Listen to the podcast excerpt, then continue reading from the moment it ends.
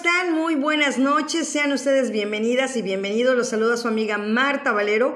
Este 29 de julio, nuestro programa número 12, Aula Miguel Hidalgo presenta a Cultura Radio en Miguel Hidalgo con Marta Valero, su servidora.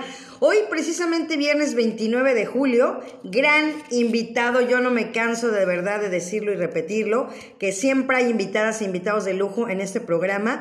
Y bueno, pues un día como hoy, 29 de julio, nacieron figuras de la cultura como el dramaturgo Alejandro Dumas, hijo, el dictador Benito Mussolini, y el compositor Mikis Theodorakis. Murieron el compositor Robert Schumann, el cineasta Luis Buñuel, el pintor Vincent Van Gogh y los filósofos Herbert Marcuse y Eli de Gortari. Un día como hoy celebramos al santoral de Santa Marta de Betania, San Félix de Roma, San Guillermo Pinchón, San Próspero de Orleans. Y recuerden que tenemos pases dobles para el Teatro Juan Acato, ubicado en Plaza de la República número 46, esquina Vallarta, Colonia Tabacalera. Entrando por la cafetería Finca Don Porfirio, segundo piso. Solo tienen que mandar correo electrónico a marta-mediovalero arroba hotmail.com. Repito, marta-mediovalero arroba hotmail.com. ¿Cuáles son las obras que se están presentando? Pues muy sencillas. A la 1.30 de la tarde es Mina y Bobby. A las 3 de la tarde es el misterioso caso del doctor Frank. Y a las 4 de la tarde Melania y Dalibur. Y bueno, las vías de contacto, Desarrollo Social MH, aquí en Facebook, Alcaldía Miguel Hidalgo, también en Twitter, Alcaldía MHMX, Instagram arroba alcaldía MHMX. Recuerden que este es su programa Aula Miguel Hidalgo, Cultura Radio en Miguel Hidalgo. Se transmite todos los viernes en punto a las 7 de la noche, a las 19 horas. Y bueno, pues ya me voy con quien tengo que estar presente y de verdad darle las gracias a mi queridísimo maestro que de verdad para mí es un honor tenerlo el día de hoy, al maestro Lucio Lara Plata. Maestro, ¿cómo está? Bienvenido, buenas noches. Marta, mucho gusto. Te bien, muy bien, estoy muy bien, gracias. Y gracias por la invitación. Pues gracias por estar aquí, maestro, y de verdad es un honor, como se lo digo, el poder conocerlo ya hace algunos meses, tener comunicación con usted. Y bueno, ¿qué puedo decir más que compartir el micrófono el día de hoy con usted va a ser un, un gran honor, un gran homenaje para usted, porque de verdad voy a leer su semblanza porque de verdad es, es, es, extensa. Yo siempre digo que es, es extenso los currículums, las semblanzas que tenemos de los invitados. Y bueno, Lucio Lara Plata estudió antropología social en la Escuela Nacional de Antropología e Historia y el diplomado en museología en la Pinacoteca Reinal de San Diego. Es profesor en el posgrado en políticas culturales y gestión cultural de la UNAM, Ixtapalapa desde 2010 es miembro del Sistema Nacional de Capacitación y Profesionalización para Promotores y Gestores Culturales de la Secretaría de Cultura del Gobierno Federal. Profesionalmente se ha desarrollado como investigador, servidor público, docente, asesor, consultor, gestor cultural, museólogo, museógrafo, curador y fotógrafo. Ha desempeñado diversos cargos en organismos nacionales e internacionales, ha impartido más de 300 talleres, repito, más de 300 talleres y cursos sobre museología, museografía, curaduría, conservación ecológica, etnobiología, turismo alternativo, patrimonio y gestión cultural. De 1997 a 2007 fue profesor de la maestría en museología y de 2003 a 2007 de la especialidad en museografía en la Escuela Nacional de Conservación, Restauración, Ahí ya me perdí, espérenme. Y museografía, Manuel del Castillo Negrete del INA. Ha desarrollado proyectos de planificación ecológica, territorial y participación comunitaria en regiones indígenas. Fue integrante de la mesa directiva de la Asociación Etnobiológica Mexicana AC. Fue profesor invitado en la maestría en Ciencias del Turismo Sustentable de la Universidad Autónoma de Nayarit. Profesor del Instituto Matías Romero de Estudios Diplomáticos de la Secretaría de Relaciones Exteriores y profesor en el Diplomado El Universo de los Museos del Museo Sumaya y el Instituto Cultural Helénico. Durante dos años coordinó el curso Pueblos Indios, Biodiversidad y Política Ambiental del Programa Universitario del Medio Ambiente, PUMA, de la UNAM. Fue coordinador académico del Diplomado Museología, Museografía y Gestión de Museos, organizado por la Red de Museos del Estado de Nuevo León y el Museo de Historia Mexicana. Ha asesorado la creación y reconstrucción de museos, entre los que se encuentran el Museo Comunitario Santa María Huatulco, Oaxaca, la Huatápera, Museo de los Cuatro Pueblos Indígenas, Uruapan, Michoacán. La Esquina, Museo del Juguete Popular Mexicano, San Miguel de Allende, Guanajuato, el Museo Vivo de Artes y Tradiciones Populares de Tlaxcala, el Museo del Vino y el Museo de Cultura e Historia Natural Semenhac, en Ensenada, Baja California. Para el Banco de México realizó la exposición Cómo se hace un billete y capacitó al personal del área de numismática de 1994-2000. Coordinó el proyecto de investigación Pueblos Indios, Tecnologías y Medio Ambiente del Programa de Naciones Unidas para el Desarrollo PNUD y del Instituto Nacional Indigenista INI. Fue primer secretario técnico del proyecto piloto de capacitación y educación comunitaria para la conservación y el manejo sustentable de bosques tropicales del programa de Naciones Unidas para el Medio Ambiente PNUMA. Fue promotor de museos comunitarios en la Coordinación Nacional de Museos y Exposiciones del INA, investigador en el programa de investigación y recopilación de tradiciones orales populares del Consejo Nacional de Fomento Educativo CONAFE y del Sistema Nacional de Áreas Naturales Protegidas de la ex-CEDUE, subdirector del Museo Isidro Favela, jefe de museografía de la Galería de Historia, asesor del Fondo Nacional de Fomento al Turismo FONATUR, asesor de la UNESCO para la elaboración del Plan Maestro de la Zona Arqueológica Joya de Serén, El Salvador, Centroamérica. Fue asesor en etnología de la revista National Geographic en español, asesor de la Coordinación Nacional de Conservación del Patrimonio Cultural, así como la Dirección General del INA. También fue responsable de la Dirección de Operación de Sitios de ese mismo instituto. Del 2012 al 2018 fue jefe de Unidad de Patrimonio Cultural en la Secretaría de Cultura de la Ciudad de México y de enero a diciembre del 2019 asesoró a la alcaldía Iztapalapa en materia de turismo cultural, museos comunitarios y patrimonio cultural. Es el fundador de Coloquio Cultura e Historia Socioambiental de México y de los simposios Gestión y Políticas Culturales, cuya primera edición se llevó a cabo en el año 2012 con el tema Museos y Economía en el Museo Franz Mayer, en colaboración con ICOM México y 12 organismos más. Y Patrimonio y Comunidad, Reflexiones desde la Gestión Cultural, Coordinó el libro Comunidades en Movimiento, aproximaciones a la expresión inmaterial de patrimonio cultural número 38 de la colección Intersecciones, coeditado entre la Secretaría de Cultura Federal y la Secretaría de Cultura del Estado de San Luis Potosí. Actualmente coordina los libros La protección legal del patrimonio cultural, y natural en México y el patrimonio sólido en la modernidad líquida. Ensayos sobre conservación, manejo y destrucción del patrimonio edificado, en el que participan destacados arquitectos, restauradores, urbanistas, arqueólogos, historiadores, antropólogos y gestores del patrimonio cultural de varios países de América Latina. Y es autor del libro El Museo Mutante, una teoría de los espacios expositivos que será publicado próximamente y que vamos a hablar de ello también este día. Maestro, bienvenido una vez más, de verdad un honor. Gracias Marta, el honor es mío. Pues de verdad qué bueno que está por aquí y platicamos fuera del aire con mi queridísimo Néstor Cortés también y hablar con ustedes creo que eh, patrimonio usted viviente definitivamente maestro. ya por mi edad yo creo que sí. Este, ah, Entonces ya somos dos. Pues bienvenido de verdad, maestro. Y a mí me gustaría, de verdad, primero que nada, eh, entender esa parte. A mí me gusta llegarles desde la parte, desde el más íntimo de cada uno de mis invitados y preguntarle cómo se acerca Lucio Lara a la cultura, qué es lo que lo atrae, qué es lo que lo llama, qué es lo que dice, esto es lo que quiero, lo que me gusta. Fíjate que qué, bonita pregunta porque esto tiene que ver con, pues, con la historia personal. Yo creo que la historia personal de cada uno de nosotros está definida, nuestra, nuestra profesión, aquello que elegimos que nos gusta, nos apasiona y que creemos que es nuestra aportación a nuestro país, a nuestra sociedad.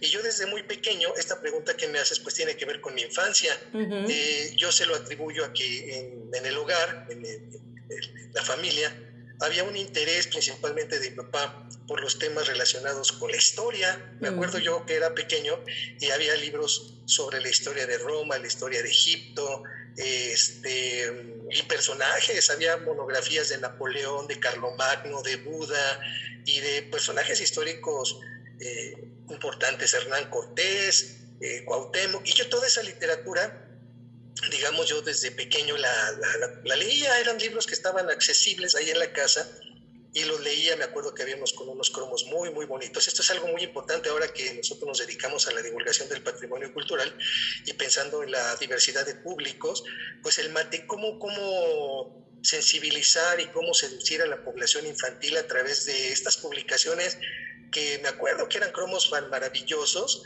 eh, estos eh, libros ilustrados que no eran para niños, ¿eh? eran libros para adultos, pero los cromos eran tan bonitos que a mí me gustaba mucho verlos y leía y releía, pues era un material que se reciclaba.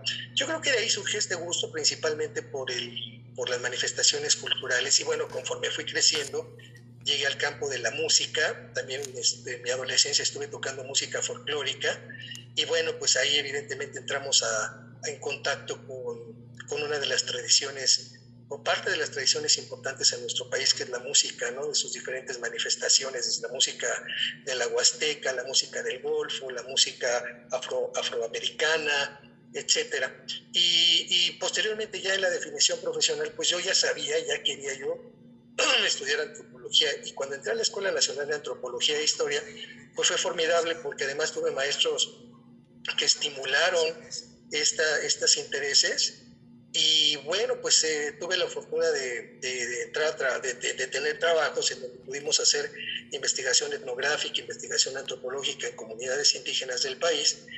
Y pues de ahí en adelante ¿no? ha, habido una evolución muy interesante en cuanto a las manifestaciones culturales, ya no solo en las comunidades indígenas, sino también en los pueblos eh, eh, y barrios originarios en la Ciudad de México, en las colonias, y pues trabajando el tema de la identidad, la memoria memoria colectiva, las tradiciones orales. Por ejemplo, esto, en ese proyecto en el que tuve la oportunidad de elaborar, elaborar hace ya 30 pues, años, en el PIRTO, el programa de recopilación de tradiciones orales populares del Consejo Nacional para el Fomento Educativo, pues ese programa era un, programa muy, muy interesante porque a partir de la recopilación que hacía un equipo de investigadores de, grabaciones de campo, de mitos, relatos, cuentos, leyendas y música, se producía material didáctico para el fomento educativo, para la formación este, escolarizada en comunidades rurales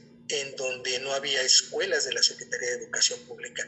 Entonces es un proyecto magnífico este y que todavía deben de existir esos materiales, eran libros y cassettes, música grabada de esas tradiciones. Incluso había, había, unos cuentos de tradición, algunos concursos de tradición oral que se llamaban así dependiendo del lugar donde se realizaba. Ahorita recuerdo, por ejemplo, este, eh, uno que se llama este, Voces de Calafia, que eran relatos del Valle de Guadalupe, en Baja California, este, las voces de la, de la Tierra del Venado, de Yucatán, etcétera, ¿no? Las voces, la música, cantos y juegos de la Huasteca, formidable trabajo de recopilación de, patrimonio cultural inmaterial que tenía esta vinculación con el quehacer educativo del, del, del CONAFE, por ejemplo. Pero ahí es donde está esa raíz, Marta. Guau, y, fíjese, maestro, una de las cosas que, por ejemplo, a mí en lo personal me recuerda mucho como lo platicaba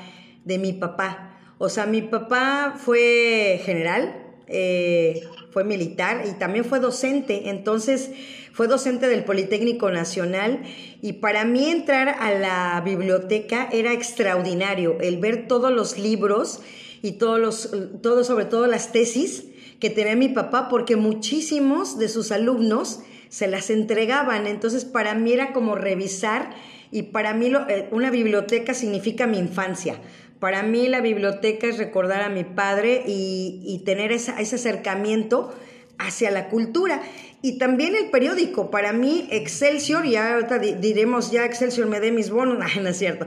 No, pero sí, o sea, por ejemplo, con, con Excelsior, ¿no? Era ese olor del periódico que llegaba sobre todo los domingos, que veíamos, ¿no? Las caricaturas y estar esperando que decías, bueno, mi papá va a leer lo demás, pero que me, que me dé, que me dé a mí, porque pues, somos tres hermanas que fuimos mucho tiempo las tres. Entonces era compartir esas caricaturas. Entonces yo creo que desde que los papás tenemos ese, o nuestros papás tienen ese fomento de, de, lo que vemos visualmente es muy importante, ¿no? Entonces, como lo decía maestro, o sea, usted lo, está viviendo y yo lo veo, por ejemplo, actualmente con, con Antón, eh, el hijo de la doctora Nel Nochebuena, que acaba de cumplir seis años, Antón, y come cultura, desayuna cultura, cena cultura, ¿no? Su postre es la cultura. Y creo que ese es el ejemplo que tenemos que ir teniendo. Y usted es lo que tuvo y lo que sigue haciendo hasta el día de hoy. Claro, sí, de esas experiencias, por ejemplo, pues eh, posteriormente conforme vamos creciendo, eh, siempre vamos a platicar esta anécdota. Por ejemplo, algo que cambió mi vida significativamente, pues fue el tránsito entre la secundaria y, el bachillerato. A mí me tocó en el colegio en el Colegio de Ciencias y Humanidades, en el CCH Sur, y bueno, fue un cambio radical. De lo que leíamos, me acuerdo en la primaria y en la secundaria, eh, los textos clásicos, ¿no? El Quijote, el médico a palos, este, la literatura de Shakespeare, lo que nos dan a leer, y literalmente nos dan a leer. No, yo al menos en ese momento no, no, era un, no era un consumidor cultural por elección, sino más bien pues porque, por relacionado con las tareas escolares. Pero un cambio radical fue cuando entro al Colegio de Ciencias y Humanidades, pues porque entonces empiezo a descubrir, por ejemplo, a descubrir ya personalmente la literatura latinoamericana. Y bueno, pues fue un cambio formidable, fue haber descubierto un mundo, un mundo desconocido, maravilloso, y libros fundamentales, pues que son los clásicos de ese momento que, todos hemos leído, como la, Los 100 años de soledad, la increíble historia de la Cándida Heréndira, eh, también en aquel momento eh, Pantaleón y las visitadoras, La ciudad y los perros de Mario Vargas Llosa, en fin, una, una literatura exquisita, muy, muy, importante, y también, eh, por ejemplo, Julio Verne, el viaje al centro de la Tierra, ese libro para mí fue eh, más que una novela, fue una transformación de vida porque es la invitación al descubrimiento, a la exploración de nuestro mundo, de nuestra realidad y de nosotros mismos.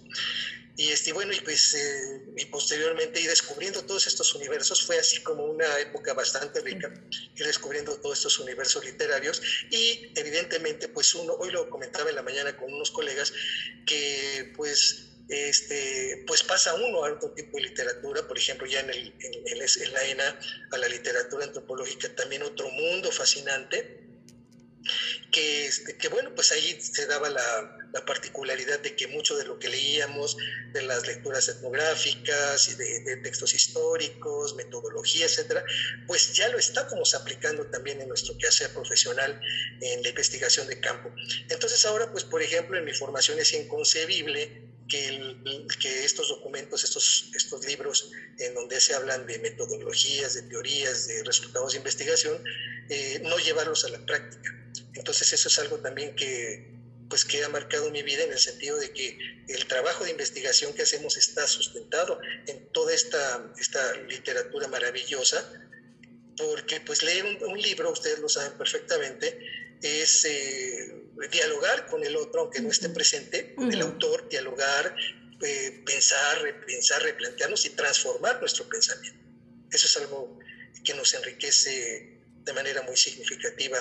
Bueno, al menos en mi caso ha sido eh, esta experiencia una experiencia fundamental por reconstrucción y transformación personal. Así es, maestro, y sobre todo te cambia la vida, ¿no? Te cambia la vida, la perspectiva.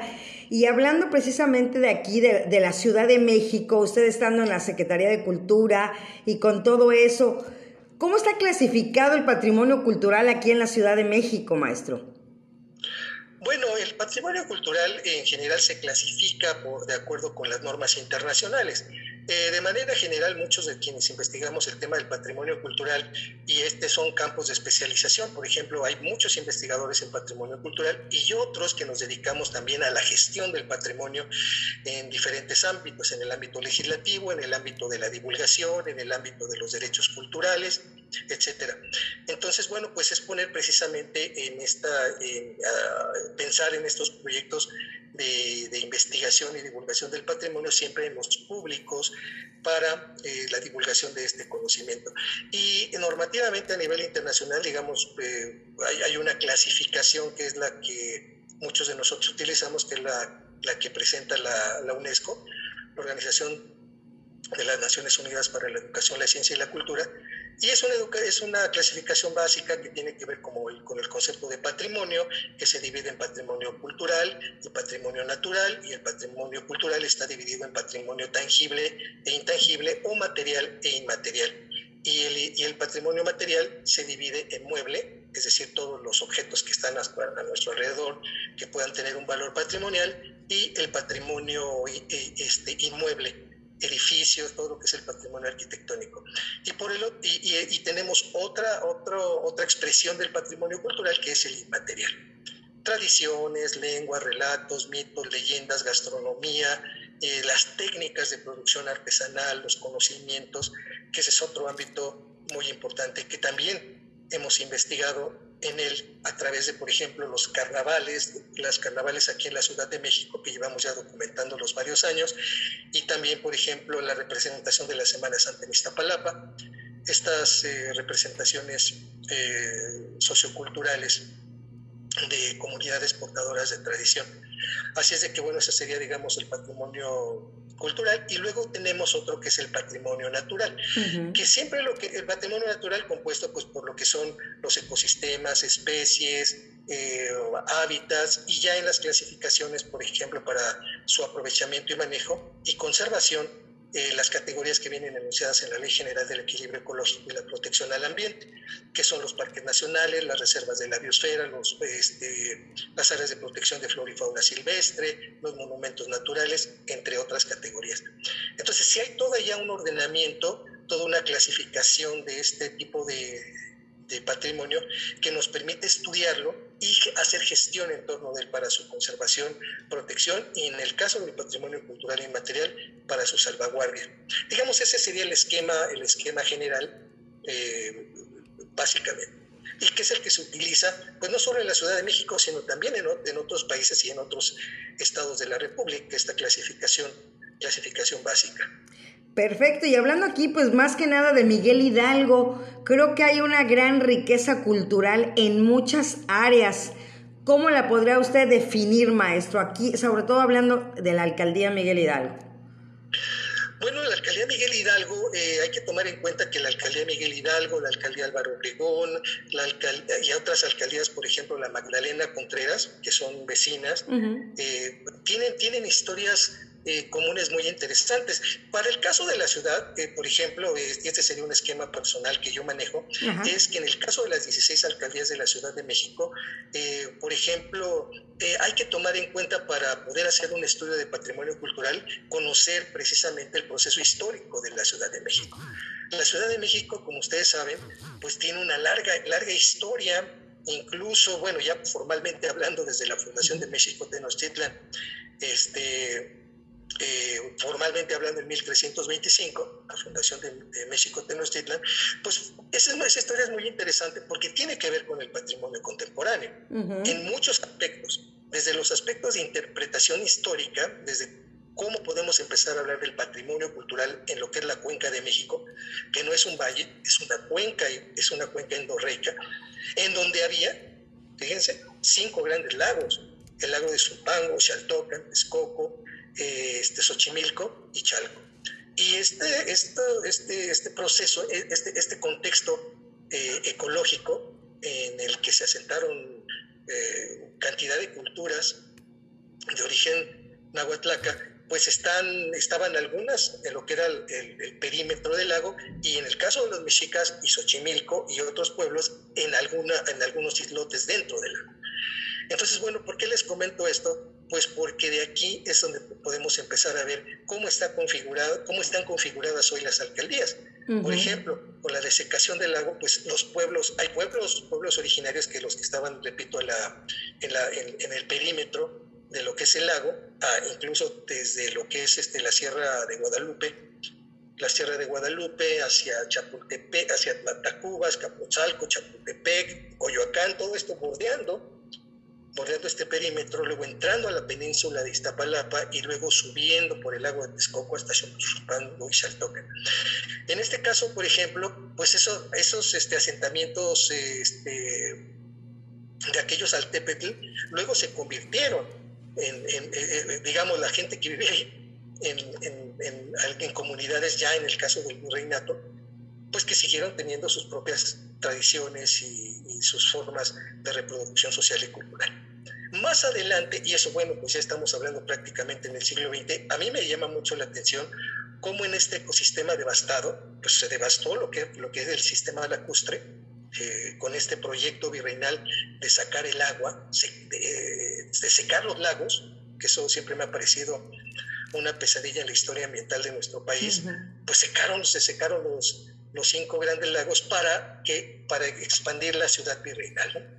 Y entonces, bueno, pues es muy interesante hacer una sobreposición cartográfica porque lo que podemos apreciar es que en donde antes había agua, pues hoy hay, todo está lleno de colonias, ¿no?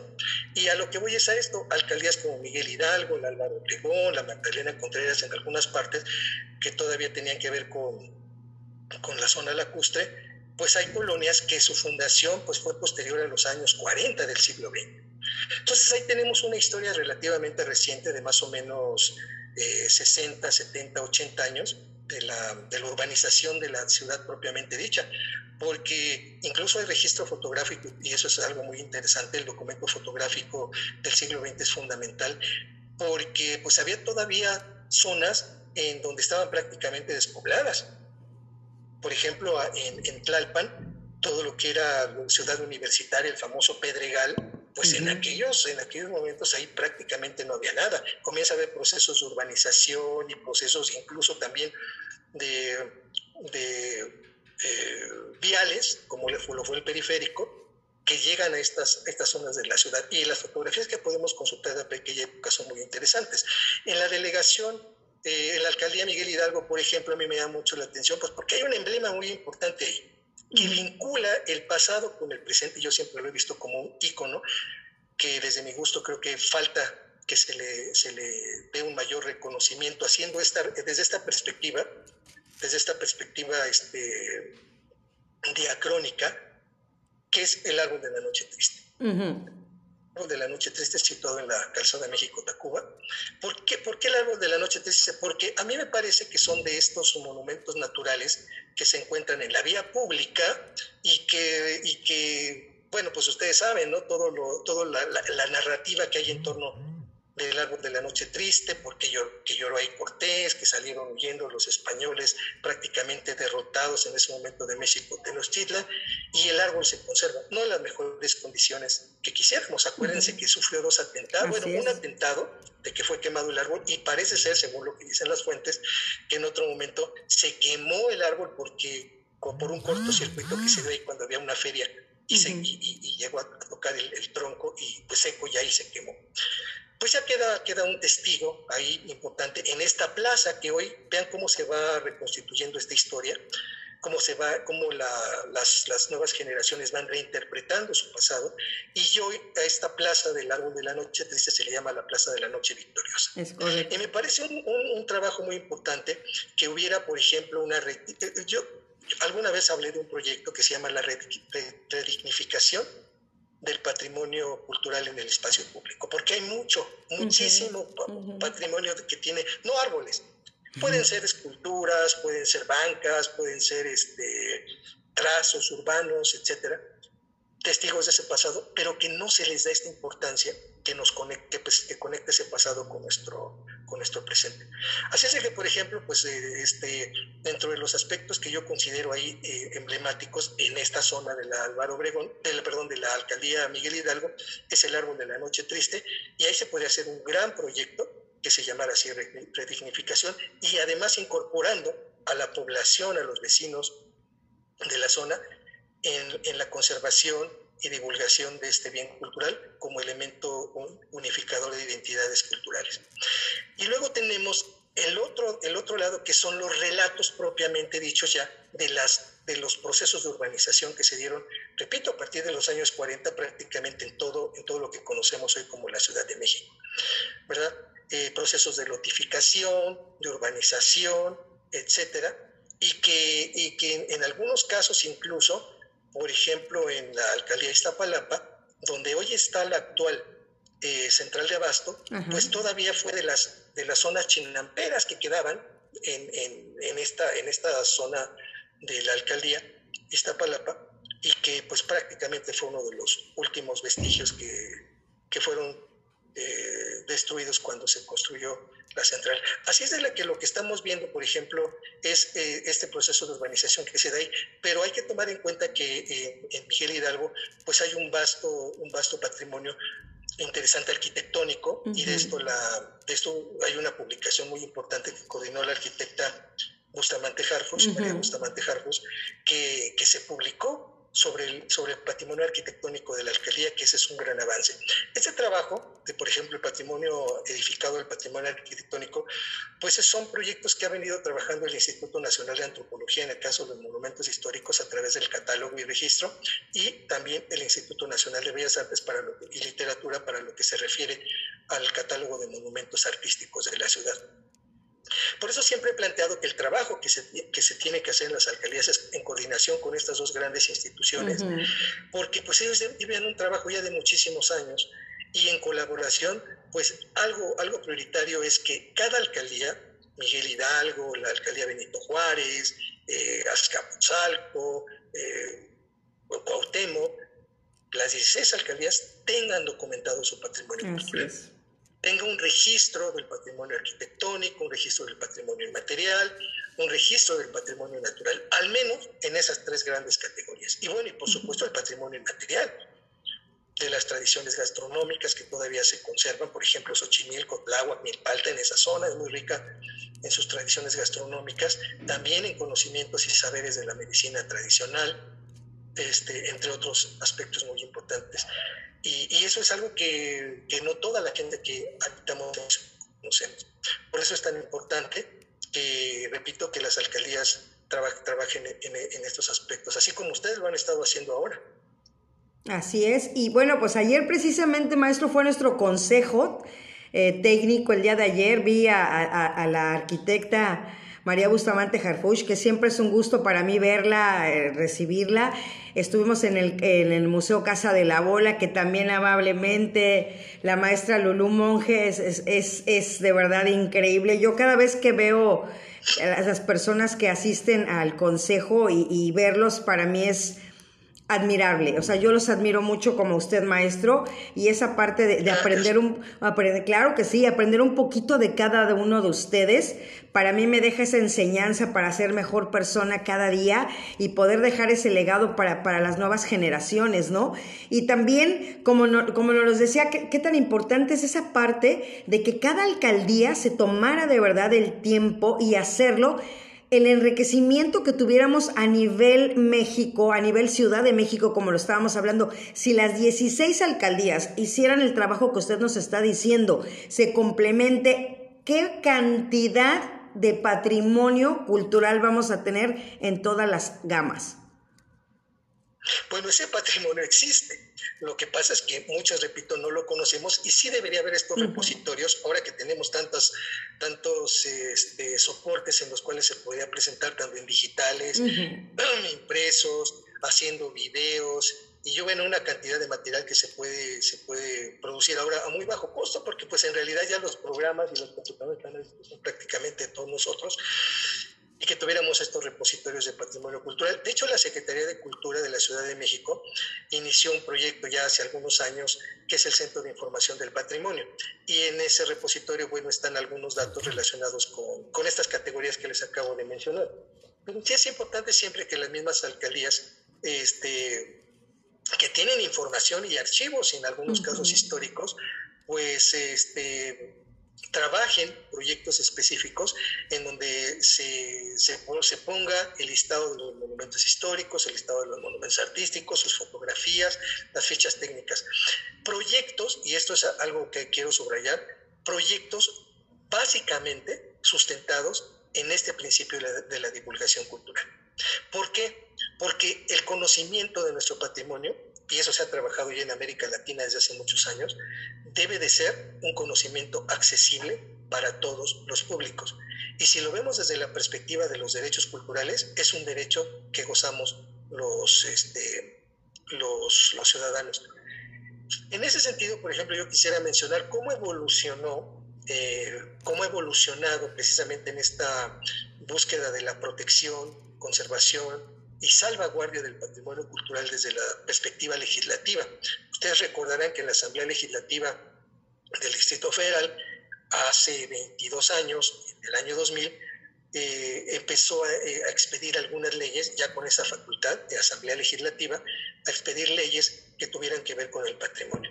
Y una de ellas, que, es una ley que, bueno, se ha transformado, algunas se han transformado, otras han sido abrogadas, pero sí tenemos un relato por lo menos este, de los últimos 20 años, susceptible de ser analizado y que tiene que ver con, la, con, la, con, el trabajo que hizo la Asamblea Legislativa del Distrito Federal y hoy el actual Congreso de la Ciudad de México en materia de, de, de protección legal del patrimonio cultural.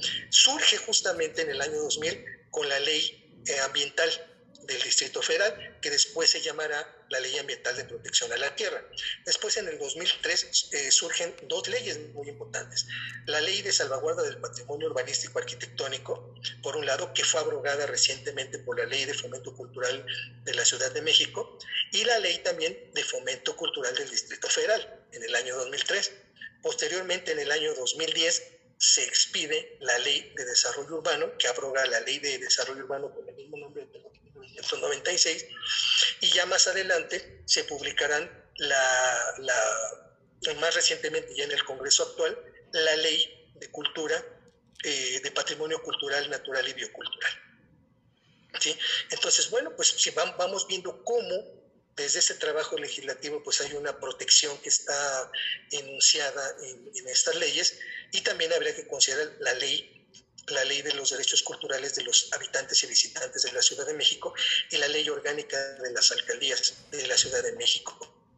¿Por qué la ley orgánica de las alcaldías? Porque ahí viene un apartado en donde se enuncian las atribuciones, facultades y responsabilidades que tienen estos organismos administrativos en términos de la protección, eh, conservación, investigación y divulgación del patrimonio cultural.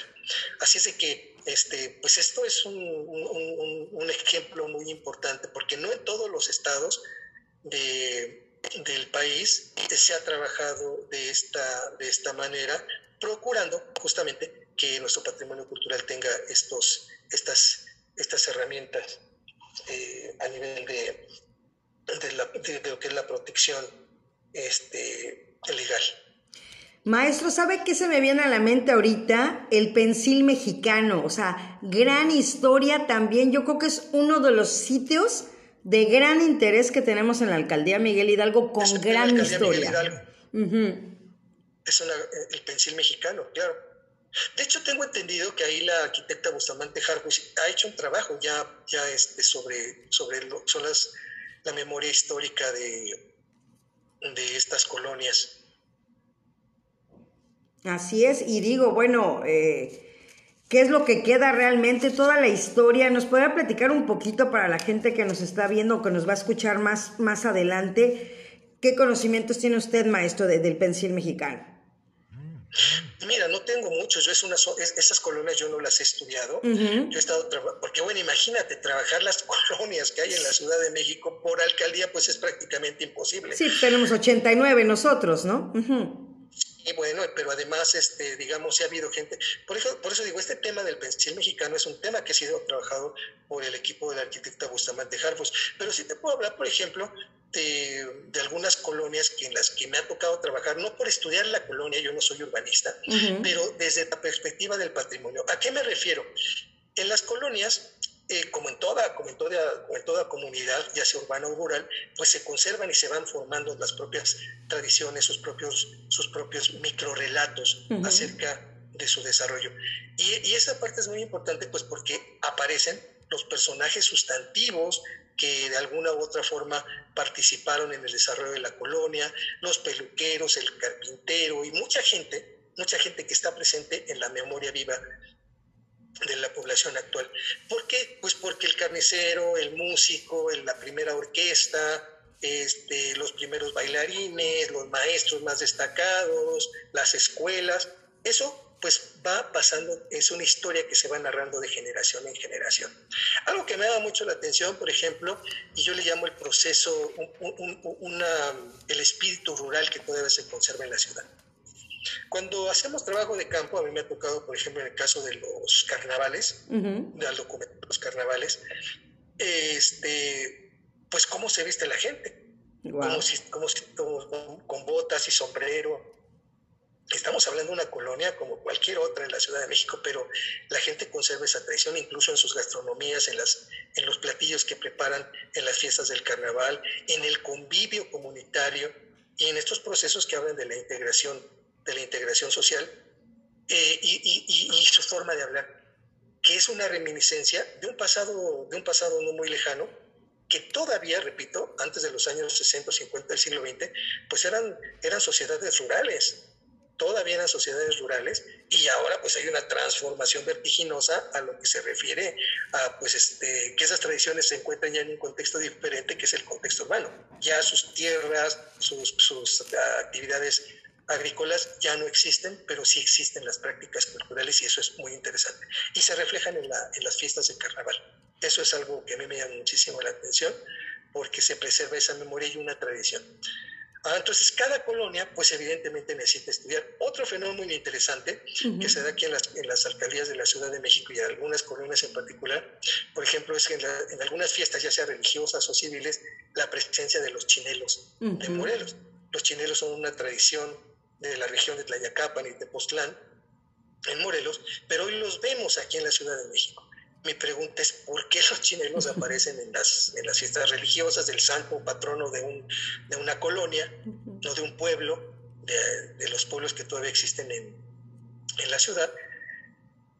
Y, este, y es porque tiene que ver con que gente que emigró, y que, por ejemplo, el Estado Morelos que emigró, pues es parte de su cultura y dice, bueno, pues vamos a traernos a los chinelos aquí para que, para que también este, alegren la fiesta, la fiesta del carnaval, que justamente ese es su, sentido.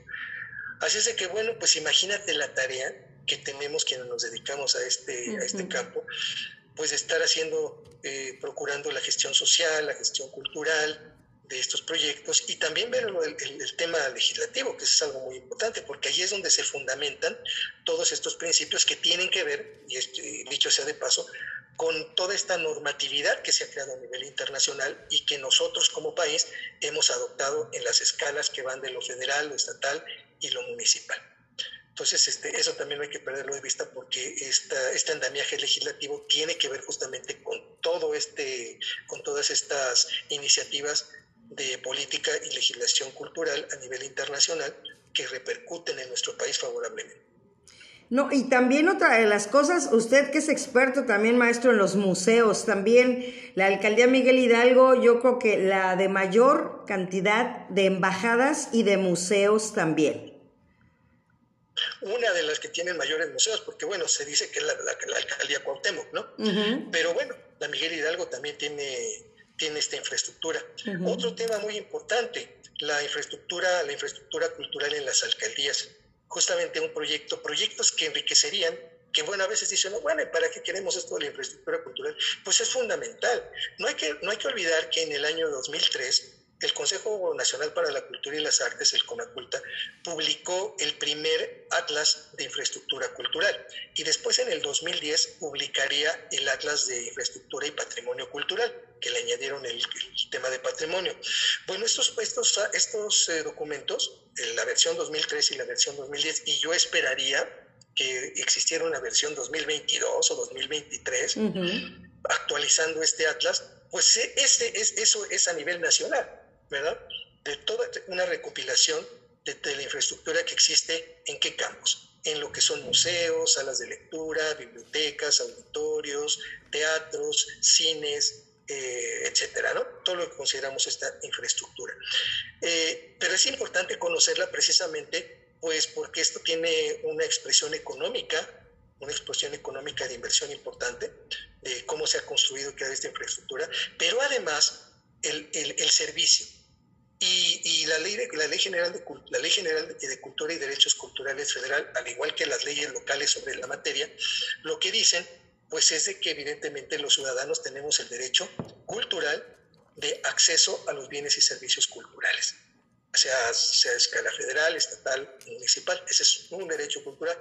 Y para poder gozar, hacer un, un uso pleno de este derecho, pues nuestra, nuestra este, infraestructura cultural debe de estar al 100% en las mejores condiciones para brindar un servicio de calidad y excelencia.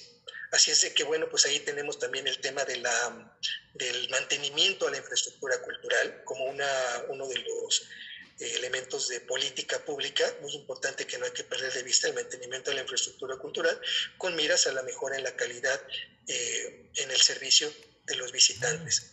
Entonces, este otro, otro, otro aspecto sustantivo vuelvo al, vuelvo al ámbito de las alcaldías. Eh, tener estos, estos atlas o esta información sistematizada, porque no es difícil. Además, la información se tiene a nivel de alcaldía de, estos espacios y ponerla a disposición de la gente, ¿no?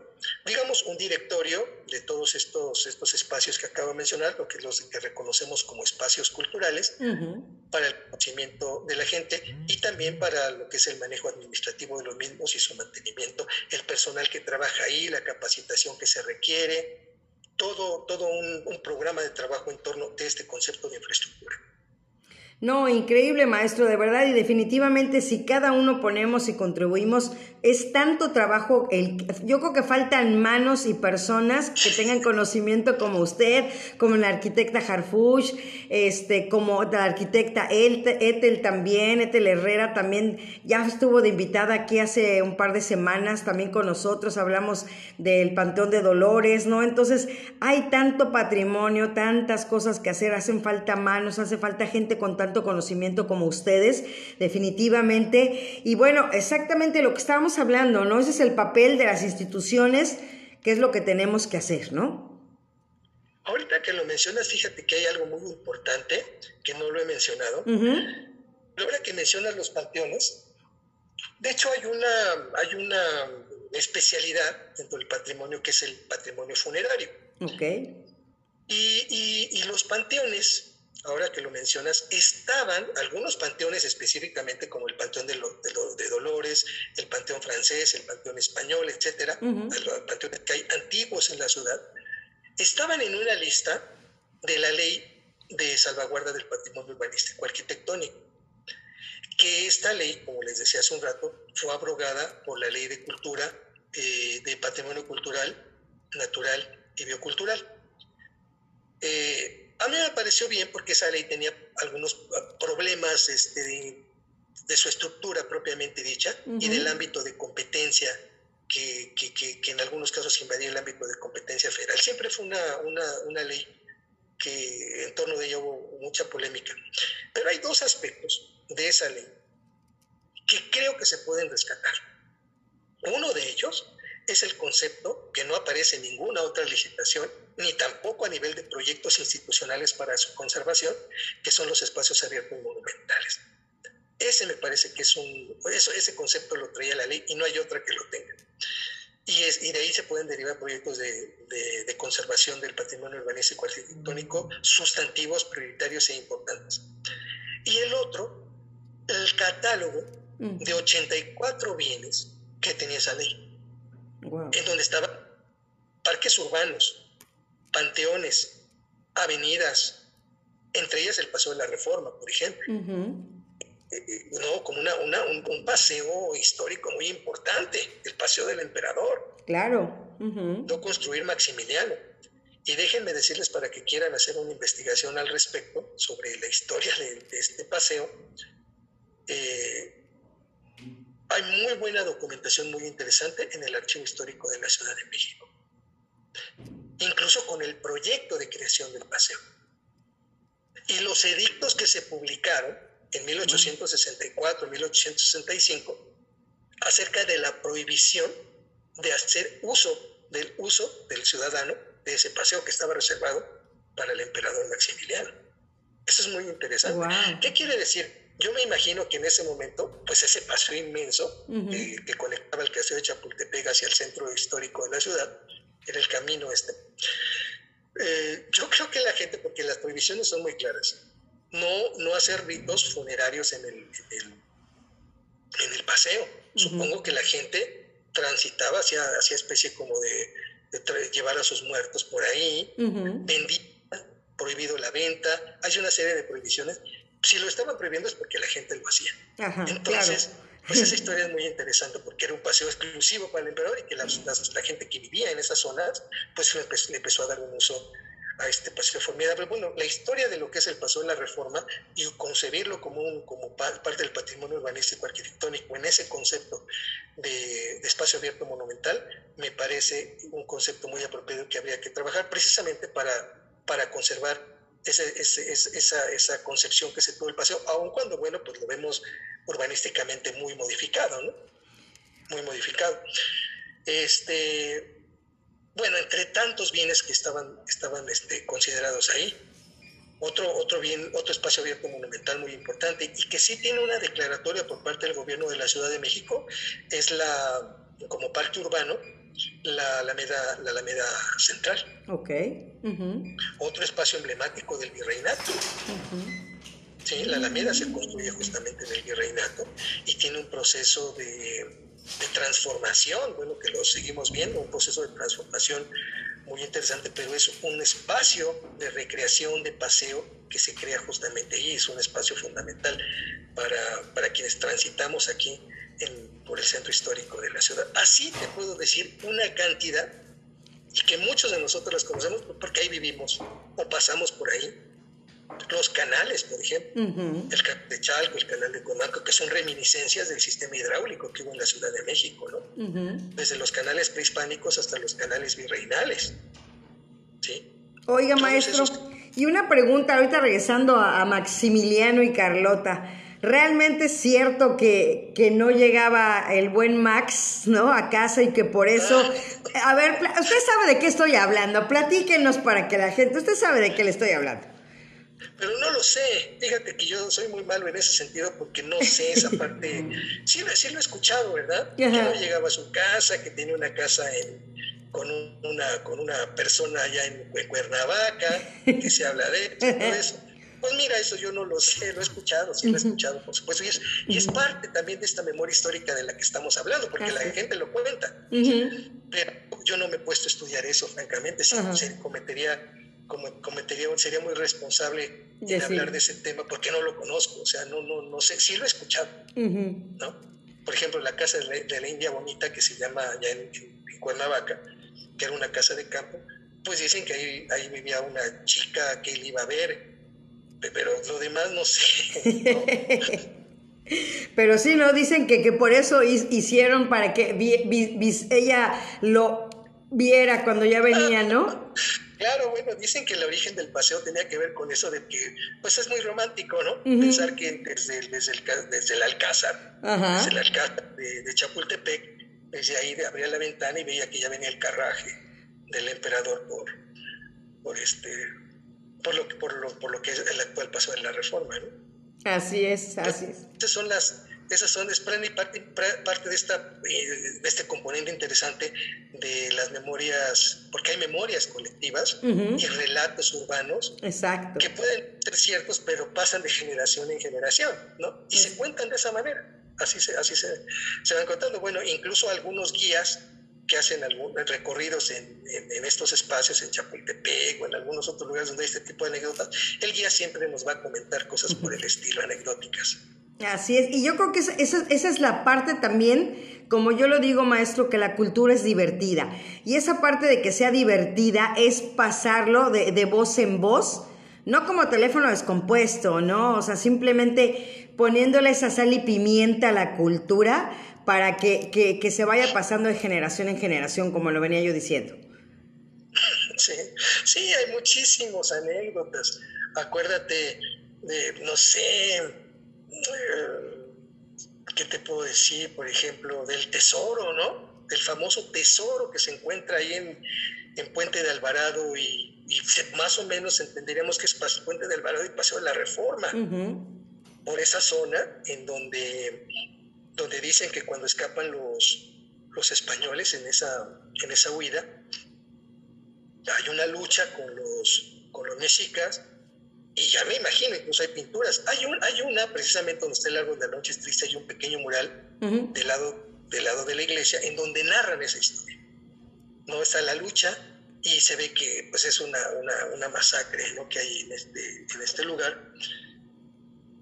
Y pues evidentemente dicen que ahí van cargados los caballos de lingotes de oro y no sé cuántas cosas y que, están, que, se, que quedaron hundidos en el lago. ¿no? Entonces, pues la, la leyenda dice que allá debe de haber oro. Por ejemplo, son de esas cosas que, que se cuentan de la ciudad. Y eso es algo muy rico. Que hay, que, hay que reconocer también un trabajo que han hecho, por ejemplo, los cronistas, que hablan de estas cosas, ¿no?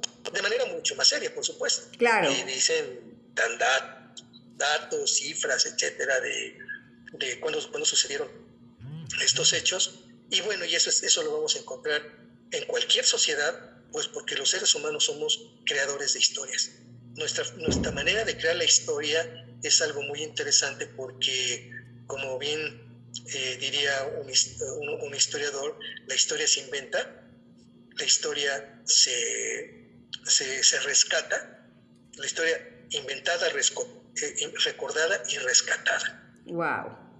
La, historia se inventa, se recuerda y se rescata. Y es un proceso que ha hecho la humanidad a lo largo de su existencia hay una invención de la crónica histórica, hay una invención de la memoria histórica que también se va creando y transformando, revitalizando, yo diría, de generación en generación. Y evidentemente, pues también existe la investigación científica rigurosa que, que, que los datos que proporciona y los las explicaciones que da de los hechos históricos pues están fundamentadas en muy diversas fuentes, tanto en fuentes, en fuentes documentales y en algunos otros casos también quienes trabajamos el caso de la memoria oral, pues de las tradiciones y de los relatos locales de lo que recuerda, de lo que recuerda la gente. Nosotros somos una especie que se reconstruye socialmente a través de su, de su pensamiento histórico. Así es, maestro, pues excelente. Yo quisiera que me platicara acerca de su libro, El Museo Mutante. Mm, ah, bueno, pues ese libro lo escribí precisamente porque este, en ese libro de lo que hablo es una... Es, y, y le llamo el Museo Mutante porque tiene que ver con esta, esta institución cultural que aparece justamente a mediados del siglo XVIII en Europa.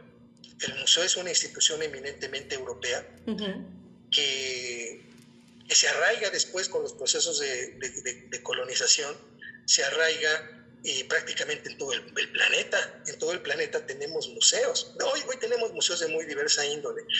Pero, por ejemplo, el museo, eh, el Museo Europeo, que se exporta a, diferentes latitudes del planeta, incluyendo América y particularmente México, tiene esta, estos elementos en común, que es un museo que parte de la idea de que el Estado, estamos hablando precisamente